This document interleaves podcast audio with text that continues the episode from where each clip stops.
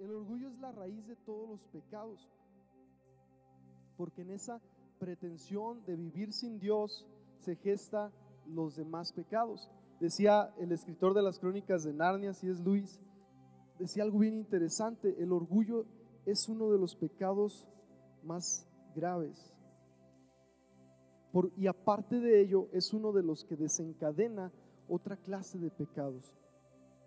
¿Por qué razón? Bueno, porque cuando alguien pretende ser superior a los demás e incluso ser superior a Dios a veces, no necesita de Dios. Y al no necesitar de Dios, la persona en su intento de sobrevivir, en su intento de vivir por sus propias normas, genera y gesta más pecados. Y decía eso sí es Luis, porque muchas veces nosotros tenemos una perspectiva de, de pecados graves, de pecados pequeños, y yo en efecto creo que los hay. Hay un cliché de repente en el mundo cristiano que es, no hay pecadotes ni pecaditos.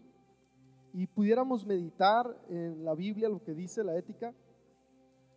Y por ejemplo, a mí se me ocurre algo. Cuando Jesús está eh, en un pueblo, hace milagros, en Nazaret, y les dice, no me creen, no le creen a Jesús. Y él les empieza a hablar y les dice, si en Sodoma y Gomorra se hubieran hecho los milagros que yo hice con ustedes, ellos a lo mejor tendrían eh, menor condenación o ustedes van a tener mayor condenación. Si yo hubiera hecho esos milagros con ellos, quizás hasta el día de hoy esas ciudades existirían. ¿Qué les está dando a entender Jesús? Les está dando a entender que tenían mayor carga porque ellos habían visto los milagros y entonces está generando una categoría. Por lo que en efecto el pecado es pecado, pero ante los ojos de Dios hay un cúmulo de iniquidad ante el pecado y el orgullo muchas veces lo vemos como algo sencillo. De repente alguien puede juzgar a una pareja de jóvenes que cometió un error en la iglesia y los tumbas, cuando en realidad es un pecado mayor eh, el orgullo de algún líder o de algún pastor, que lo hay. Eh, de repente pudiéramos pensar, es que no ofrenda, es que no hace esto, es que mira cómo se viste, y de repente no nos damos cuenta que la raíz del pecado y de todos los pecados es el orgullo. Y pudiéramos meditar, reflexionar sobre esto, hay pecados, hay pecaditos y pecadotes. Bueno, ¿quién, ¿quién hace más daño? ¿El que roba dos pesos o el que asesina a tres personas, por lógica común, que asesina a tres personas, ¿no? Y, sin embargo venimos de ese cliché de que no, el pecado es pecado. Eh, sí, pero hay categorías. Si no Jesús no les diría a estas personas, este, si yo hubiera hecho esos milagros en Sodoma, esta ciudad todavía estaría aquí y no tendrían mayor condenación. Lo que sí es cierto es que Jesús dice que todo pecado causa muerte. Hay un, hay un lema que, a mí se me, se me repetía mucho, ¿no? Yo meditaba mucho. Pecado de muerte. La Biblia lo toca. Si yo entiendo en la escritura, el único pecado que no puede ser perdonado es la blasfemia contra el Espíritu Santo.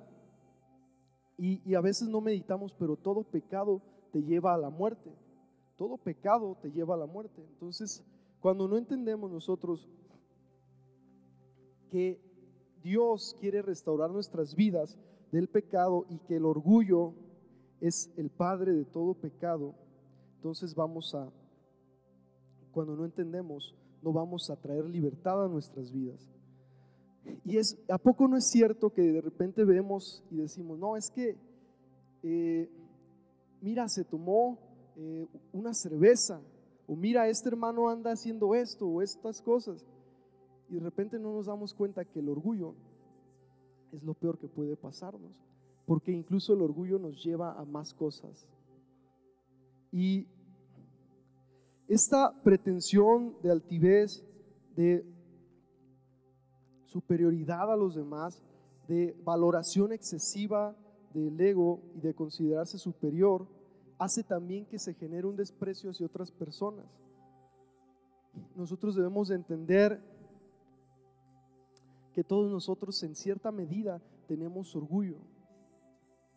Yo he conocido gente que me dice a mí, hermano, es que usted me inspira confianza porque es humilde, se ve humilde. Yo le digo, no, soy, soy bien orgulloso, soy bien orgulloso, porque el humano tiene una enfermedad, en el pecado, en la caída humana, el orgullo es algo que pareciera ser como una enfermedad que va integrada cuando vamos creciendo. Creemos, pretendemos. Pero hay una diferencia que quiero que entiendas, hermano, y es de que todos estamos expuestos al orgullo, todos estamos expuestos a cierta medida de orgullo, pero no todos lo rinden a Cristo. Yo puedo reconocer esto en mi mente, en mi corazón. Suelo ser orgulloso, pero lo rindo a Cristo. Dile a tu hermano de al lado, lo rindo a Cristo. Porque esta es la gran diferencia. Y yo he conocido gente que, que me ha dicho eso, pero le hago ver esta realidad porque es una realidad que el cristiano debe de reconocer y que debemos de ver. En la iglesia muchas veces se ha pintado un estándar demasiado alto. Les decimos a las personas de afuera, vengan y, casi, casi pareciera que la gente piensa que los cristianos andan flotando y como a todos, todos muchas veces condenan todas las cosas, la gente que no conoce a Cristo piensa y dice, no, ¿a qué voy? No soy incluso digno o nunca voy a llegar a esa estatura, a esa talla, cuando no es así, cuando nosotros mismos lidiamos con dificultades. Cuando nosotros mismos, la Biblia dice que el, apóstol Pablo decía, yo me glorío no en lo que sé, no me glorío en lo que he hecho o Dios ha hecho a través de mí, me glorío en mis debilidades. Porque cuando yo admito que soy falible, cuando yo admito mi debilidad, el poder de Cristo reposa en mí. Cuando yo admito que soy débil y que tengo necesidad de Dios y dependencia de Dios, es cuando dejo que fluya Cristo en mí. Pero cuando yo no admito mi fragilidad, entonces estoy pretendiendo ser autosuficiente. Y es bien interesante esa autoexaltación porque todos nosotros estamos expuestos a ella. Y el orgullo ocasiona muchos estragos. La Biblia nos dice en Romanos 1:21, es cierto, ellos conocieron a Dios, pero no quisieron adorarlo como Dios ni darle gracias. En cambio, comenzaron a inventar ideas necias sobre Dios. Como resultado, la mente les quedó en oscuridad y confusión. Afirmaban ser sabios, pero se convirtieron en completos necios y en lugar de adorar al Dios inmortal y glorioso, rindieron culto a ídolos que ellos mismos se hicieron con forma de simples mortales, de aves, de animales de cuatro patas y de reptiles. Entonces Dios los abandonó para que hicieran todas las cosas vergonzosas que deseaban en su corazón. Como resultado, usaron sus cuerpos para hacer cosas, hacerse cosas viles y degradantes entre sí. Repite conmigo, Dios los abandonó. La Biblia dice que el ser humano tiene lo que muchos llamarían la teología natural. La teología natural es la creación. la primera evidencia de Dios, de su revelación, es la creación. Tú ves los árboles, tú ves los mares, dices, hay un diseño, hay un diseñador. Y la Biblia en Romanos está hablando esto, pero está diciendo, hay un problema con el corazón del ser humano y esto apunta al orgullo. Dice, conociendo a Dios, no decidieron reconocerlo. ¿Y qué hizo el ser humano en su lugar? Se fabrica ídolos. Yo hablaba en una ocasión que los ídolos son representaciones del ego humano. ¿Por qué había, eh, por qué los griegos y por qué muchas otras civilizaciones hacían ídolos que exaltaban algún área de su vida o sus fuerzas o ellos mismos? Y no solamente el ser humano se levanta ídolos de piedra o de plata, sino que hay cosas, todo lo que antecede a Dios, que nosotros levantamos es un ídolo. Y la escritura dice que cuando pusieron a Dios, no, no dieron la gloria a Dios, no le reconocieron y decidieron hacerse ídolos y muchas veces ellos mismos hacerse sus propios dioses, dice algo tan tremendo, dice, Dios los abandonó. O sea que cuando el humano dice, Dios, yo no te necesito, yo soy de tu suficiente, yo hago esto, cuando el orgullo nos dice muchas cosas, estamos cometiendo idolatría y tenemos el riesgo de que Dios nos deje en, esa, en ese orgullo. Simplemente un ejercicio sencillo, ¿no? Cuando nosotros no, no oramos o no buscamos a Dios, es como una forma de decir, pues no necesito de Dios. No sé si se han puesto a analizar esto alguna vez. Cuando yo no busco a Dios, cuando yo no me rindo a Dios, ¿qué estoy diciendo inconscientemente? No necesito. Y dice la escritura, entonces Dios los abandonó para que hicieran todas las cosas vergonzosas. La idolatría hace que Dios abandone al humano. Yo dije en un momento, todos tenemos cierto grado de orgullo, todos creemos saber, todos creemos ser y, obviamente hay niveles más altos, ¿no? Porque hay quien tiene orgullo pero no humilla a los demás. Pero hay gente que sí lo hace. Entonces, eh, este es un tema de que cuando el orgullo está en el corazón, todos estamos expuestos, pero debemos de distinguir, hay dos clases de personas, quien rinde su orgullo a Cristo y quien no lo hace. Amén. Y nosotros somos de cuáles, hermanos? De los que rendimos a Cristo todo lo que somos? A ver, voy a preguntar de nuevo. ¿Somos de cuáles? ¿De los que rendimos a Cristo todo? Amén. El orgullo es un problema para, la, para perdonar. El orgullo tiene una serie de consecuencias en la vida del ser humano, genera falta de perdón. ¿Yo por qué voy a perdonar? Si yo no hice nada. Genera amargura, el orgulloso eh, y el orgullo hace que pierda la paz en tu corazón y afecta a los demás también. El orgullo no nos permite reconocer los errores y las faltas. Jesús decía, miras, miran la paja eh, ajena, ¿no? y hay una viga.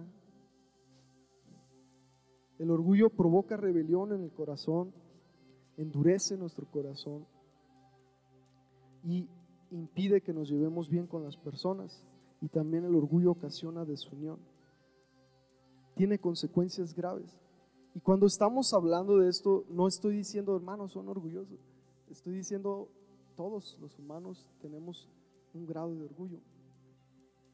Y, decía esta frase del, del inicio, Tim Keller decía, es algo silencioso, no te das cuenta, como dicen las personas, el, cuando alguien le, huele la boca, él es el único que no se da cuenta que le huele.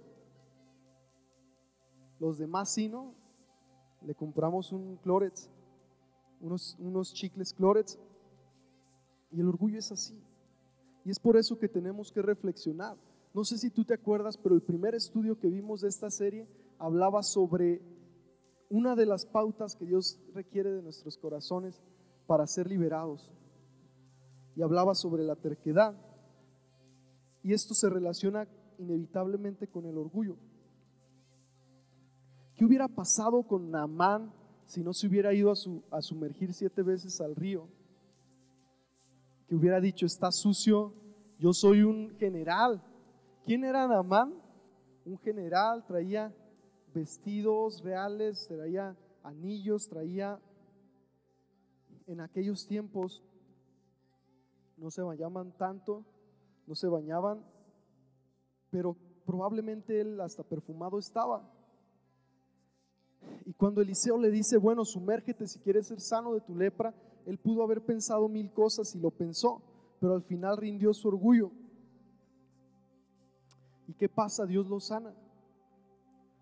Se va a ese río feo quizá, pero Dios lo sana. El orgullo, hermanos, es el reflejo de una identidad fracturada.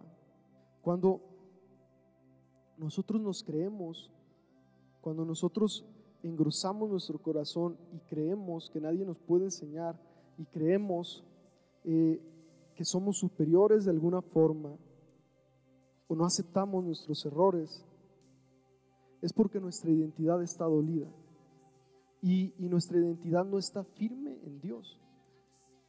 Decía una persona que el orgullo era, era como un globo que se inflaba, ¿no? que era un ego hinchado, tarde que temprano se reventaba. Y es interesante que la, que la palabra de Dios nos hable sobre esta situación y el cuidado que debemos de tener con nuestro corazón en esta área, porque el orgullo tiene que ver con una identidad que no se cimenta en Dios, una identidad que se cimenta en cualquier otra cosa, en los méritos personales, en los logros personales. Y me gustaría que me ayudaran con la siguiente diapositiva. Jesús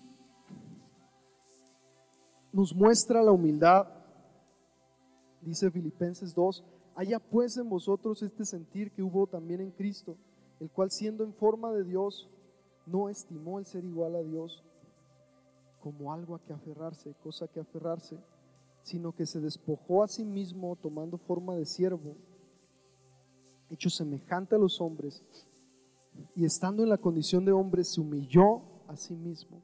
Repite conmigo, se humilló a sí mismo, haciéndose obediente hasta la muerte y muerte de cruz. Es irónico que tengamos delirios de grandeza. Es irónico que nuestros delirios de grandeza en ocasiones nos hagan no admitir errores. Es irónico que en ocasiones eh, nos, nos causen que nosotros fallemos a las personas, cuando Dios mismo vino en humildad, cuando el rey que creó los cielos y la tierra vino y tomó forma de hombre y se entregó en la cruz. Y Jesús no viene con una pretensión, no nace eh, con unos, eh, con alhajas, no, no nace en una cuna de oro, nace en un pesebre, y es curioso porque esto a mí me habla de identidad. Dice Filipenses, el cual siendo Dios no estimó ser igual a Dios como algo a que aferrarse. Aunque él pudiera decir yo soy, obedezcan, ríndanse. Pero él no, no hizo eso. Él toma forma de siervo, se hace semejante a nosotros y se humilla. Y Jesús nos muestra la mayor evidencia de lo que es ser humilde y de lo que es vivir sin orgullo, porque Él dice en Mateo 11:29, siguiente diapositiva, estas afirmaciones sí son válidas, aunque las diga de mí mismo, respondió Jesús en Juan 8:14, perdón, pues sé de dónde vengo y a dónde voy, pero eso es algo que ustedes no saben de mí ¿Por qué te digo que, la, que el orgullo proviene de una identidad fracturada? Porque es una identidad que busca darse valor en sí mismo y en ocasiones en las apariencias. ¿Cuántos de nosotros somos cristianos? Amén. Y es bien importante que meditemos en la sanidad del corazón porque hay una tendencia que todo ser humano eh, sigue y es la de aparentar aparentamos estar bien, aparentamos la humildad también se aparenta, aparentamos muchas cosas. ¿Y qué es lo que necesitamos? No necesitamos parecer, necesitamos ser, porque la apariencia dura solamente un tiempo. Y cuando nuestra identidad no está cimentada en Dios, cuando no somos lo que Dios descantábamos ahorita, yo soy quien dices que soy cuando nuestra identidad está fracturada, queremos darnos valor por cosas que Dios no quiere, por la apariencia, por usar el orgullo de escudo. ¿Y por qué Jesús nos muestra la humildad? No solo porque se, se rinde, se humilla, sino porque él, tenía una identidad correcta. Jesús dice, sé de dónde vengo y qué ¿Y a dónde voy? Él sabía quién era. En, otra ocasión Él les dice a los discípulos, yo he venido del Padre, el Padre me dio un mandamiento, que dé mi vida y que la recupere para salvar a muchos. Él sabe de dónde viene. Él muchas veces lo dijo, de dónde salí. Y también muchas veces también dijo a dónde iba. Él sabía quién era. Su identidad no estaba fracturada, su identidad estaba plena en su humanidad y en su deidad. Y por ende, él no tenía por qué llegar con apariencias. No tenía la necesidad de llegar con joyas. No tenía la necesidad de llegar volando en una nube. Porque él sabía que nada de esto determinaba quién era él. Él sabía que el poder y la autoridad residían no en quien parecía ser, sino en quien era. ¿Y dónde reside tu autoridad, hermano? En quién eres. Y reside en la identidad que aceptas de Dios. ¿Qué decir esta alabanza? Perdonado, escogido, soy quien dices que soy.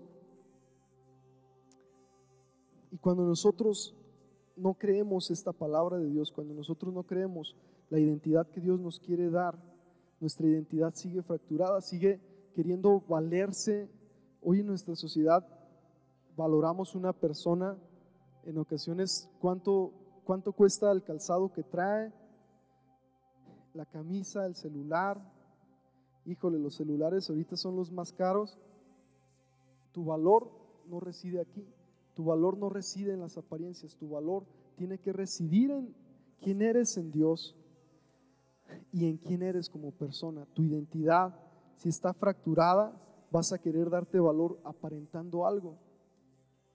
Y Jesús no tiene que aparentar. Y Jesús siendo Dios, siendo rico, se hace pobre y dice, aquí estoy.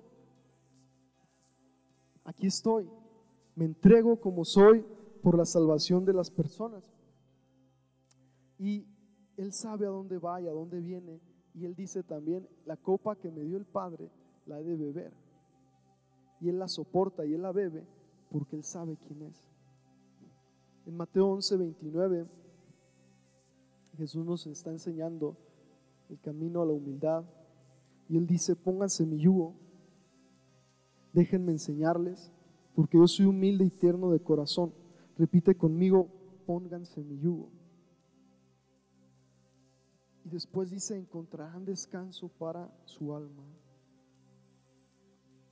Algo quizá curioso, porque dice, mi yugo es fácil y la carga que les doy es liviana. Oye Jesús, pero la vida es difícil. Y él dice, mi yugo es fácil. Es fácil cuando rindes. Es fácil cuando tu, tu ego puede ser rendido a Dios y puedes empezar a ser, empezar a, ir más allá de las apariencias. Muchas personas no entendemos que el camino a la humildad tiene que ver con esa rendición a Jesús. Jesús dijo primero, antes de decir que era liviano, pónganse mi yugo. Y pudiéramos mencionar muchas cosas del yugo que les ponían a, los animales y a todo lo demás. Simplemente resumámoslo en esto, ríndanse. Rinde tu corazón rinde tu ego. Cuando Jesús me dice rinde tu ego, es difícil. Porque quizá eh, nosotros no, no, somos pretenciosos o no, no aparentamos muchas cosas o lo que sea. Pero esta palabra cae en cada corazón porque todos estamos expuestos a tratar de depender de nosotros mismos y no de Dios. Pero cuando nosotros dejamos a Dios a un lado, es idolatría, porque ponemos algo o alguien antes que nosotros. Y ese es el problema del ser humano. El pueblo de Israel, ¿qué pasa? Son liberados por Dios, son eh, salvados y después están, está Moisés en el Sinaí y después el pueblo de Israel se hizo un becerro, no quiso ponerse el yugo. Y Dios necesita de nuestro corazón que podamos rendir ese orgullo, que podamos rendir el ego y que podamos reconocerlo en nuestras vidas y así tomar el camino hacia la humildad. ¿Qué es humildad, hermanos? Me gustaría que alguien me pudiera dar su definición, su descripción. ¿Qué es humildad? ¿Alguien sabe qué es humildad? Sencillo. Ajá. Muy bien. ¿Alguien más, hermanos? ¿Qué es humildad? Una actitud de servicio, ¿ok? Humillarnos. Ok. Bien, ¿alguien más? No ser altanero, ¿ok? Humillarnos, servir, no ser altanero. A veces pensamos, vemos una persona, yo he conocido gente que, que, que es bien humilde, pero no es sencilla. Trae alhajas, trae carros, y, pero es humilde. Y debemos de, entender muy bien el camino de la humildad. No tiene que ver con pobreza, ni tampoco tiene que ver con apariencias de que este, hago mi cara humilde, ¿no? Apariencias, ¿se acuerdan? Aparentar ser, aparentar ser. La humildad no tiene que ver con pobreza porque incluso hay gente que, que vive en pobreza decían hace rato, ¿no? Nosotros tenemos casa, gracias a Dios, y hay, gente que vive en, pobreza, pero es más orgullosa. No, yo no necesito tu ayuda. Oye, pero no, yo, yo puedo. O simplemente sí, dame la ayuda y todo, pero sigo hasta, hasta humillando a los demás. Entonces la humildad tiene que ver más bien con una actitud del corazón de reconocer verdaderamente quién eres y no usar lo que tienes para humillar a los demás. Jesús no, no anduvo con una cara de humildad. Jesús mostró humildad en su caminar porque Él servía a los demás y porque Él se humilló a una muerte de cruz y se humilló a la voluntad del Padre. Él hizo y nos dio el mayor ejemplo de humildad. No vino pidiendo derechos, no vino exigiendo al mundo, sino que vino ofreciendo un corazón y nos mostró con su vida todo esto. Entonces humildad tiene que ver con una actitud del corazón para reconocer verdaderamente quiénes somos ante Dios. Es una identidad sana. Es una identidad que no tiene que demostrar es una identidad que tiene la capacidad de reconocerse. E incluso hay veces que, no entendemos, pero alguien que realmente es humilde puede aceptar un halago y no se le va a ir de aquí. Que de repente pensamos que humildad es alguien que, que cuando alguien le dice, hermano, Dios lo bendiga, este, qué bien cantó, hermana, qué bien tocó, oh, qué bueno que, ah, qué chambeador es, hermano pensamos que humildad es, no, hermano, soy un siervo inútil y, y a veces relacionamos así humildad, pero no, generalmente eso es mera apariencia. Cuando alguien tiene una identidad sana puede decir, gracias hermano, gracias hermana, aquí. Cuando alguien realmente hay humildad, hay una actitud y hay un conocimiento de su identidad en Dios, y cuando tú reconoces tu identidad en Dios, no necesitas aparentar. Simplemente debes reconocer, somos pecadores salvos por la gracia de Dios. Y me gustaría la siguiente diapositiva. Romanos 12:3 dice, digo pues por la gracia que me es dada a cada cual que está entre vosotros, que no tenga más alto concepto de sí mismo que el que debe tener, sino que piense de sí con cordura conforme a la medida de fe que Dios repartió a cada uno un concepto correcto, porque un concepto correcto de sí mismo tiene, proviene de una identidad correcta. Cuando alguien ve a Jesús sirviendo, Pedro le decía a Jesús, no me laves los pies, más bien yo te los lavo a ti, ¿no? Y Jesús viene y le lava los pies ahí todos chocrosos. No sé si del agua es toda sucia ahí. Y Jesús enseña y dice, el menor en ustedes, entre ustedes, es el mayor.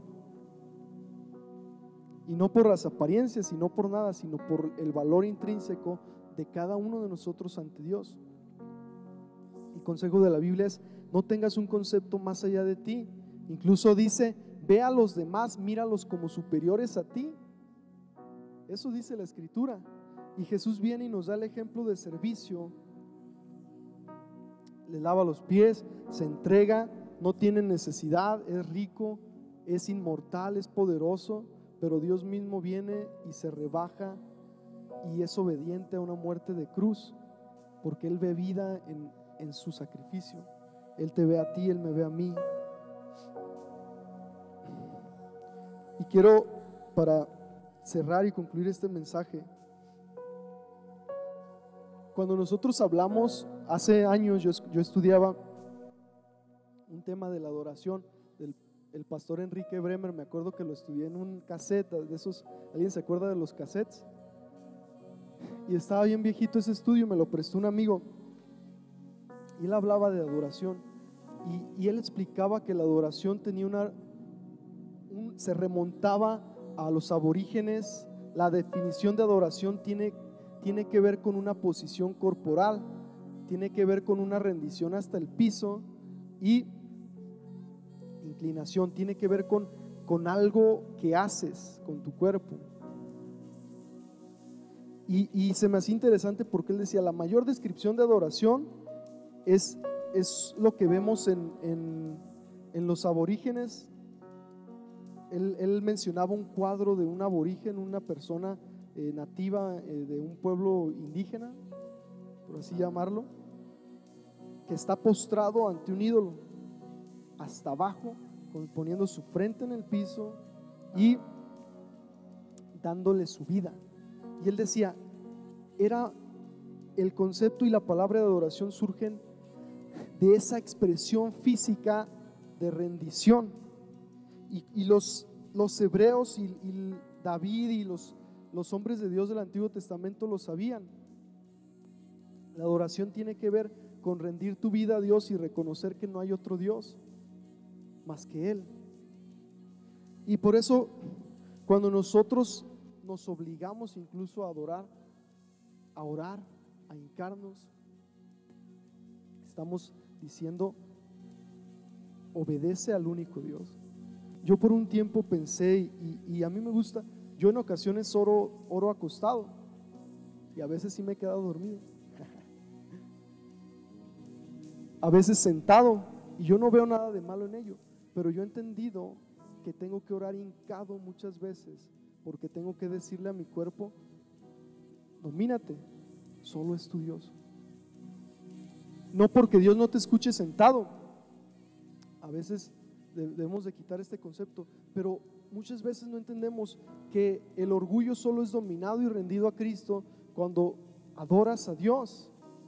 Por eso Romanos dice, no adoraron a Dios la primera cita de Romanos que leímos, no esta. Dice, no reconocieron a Dios y dijeron, bueno, nosotros somos dependientes, yo puedo hacerlo, mejor me hago un ídolo, más fácil. Pero lo triste fue que Dios los abandonó. Cuando Dios te abandona es lo peor que puede pasar. Porque te abandona tu suerte, te abandona tu orgullo. Pero cuando tienes la capacidad de reconocer esa atadura y decirle, Señor, en mi vida soy orgulloso, en mi vida he hecho esto, estas actitudes, qué asco, qué asco mis actitudes. ¿Cómo puedo pensar eso de otra persona?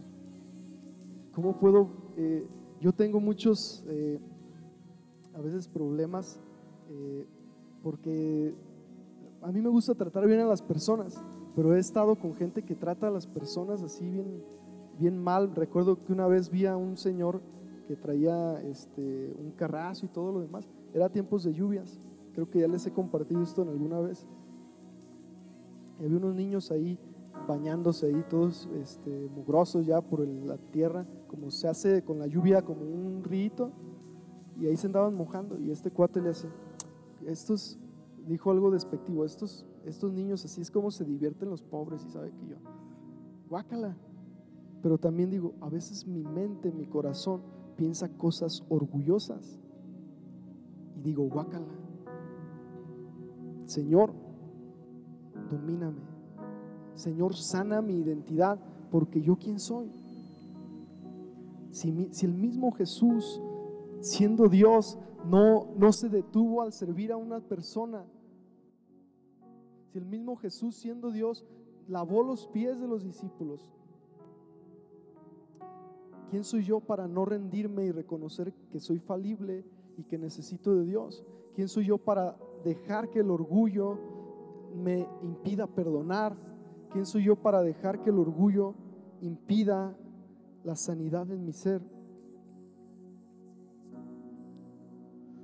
Pero solo cuando entendemos que tenemos que rendirnos al Dios verdadero, es cuando nuestro corazón es transformado y cuando nuestra identidad es cambiada. Te invito a que te pongas de pie, hermano. Por favor. El orgullo toma la gloria que solo le corresponde a Dios y nos las da a nosotros. El orgullo es en esencia una autoadoración. Cualquier cosa que hubiéramos hecho en este mundo no había sido posible, no habría sido posible si Dios no nos permitiera hacerla. Si cuando entendemos que todo proviene de Dios y todo es por Él y para Él, entonces tenemos la capacidad de rendirnos, tenemos la capacidad de humillarnos. Pero cuando nos autoadoramos, no solo nos hallamos a nosotros mismos ni a los demás. Cuando no adoramos a Dios, solamente al Señor tu Dios, adorarás. Empezamos a autoadorarnos, empezamos a engrosar el orgullo.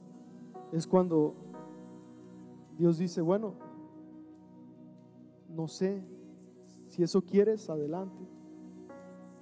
Cuando el ser humano dice, Dios no quiero hacer tu voluntad, ya dijimos, Dios dice, hagas entonces tu voluntad. Pero adoración, simplemente el hecho de arrodillarte, simplemente el hecho, por eso cuando alabamos y adoramos, decimos, levanta tus manos, ¿no? Señal de rendición. A veces es, es tremendo porque a veces no tenemos la capacidad de, de gritar, de llorar, ¿Por qué no podemos gritar o llorar? Ah, me van a ver. Y es que yo no puedo llorar porque yo. Es que yo no puedo gritar porque yo. Apariencia. Pero no importa la apariencia, importa cómo está mi corazón. Entonces yo lloro, yo grito, soy sano y soy. ¿Qué me importa la apariencia? La apariencia no me va a sostener.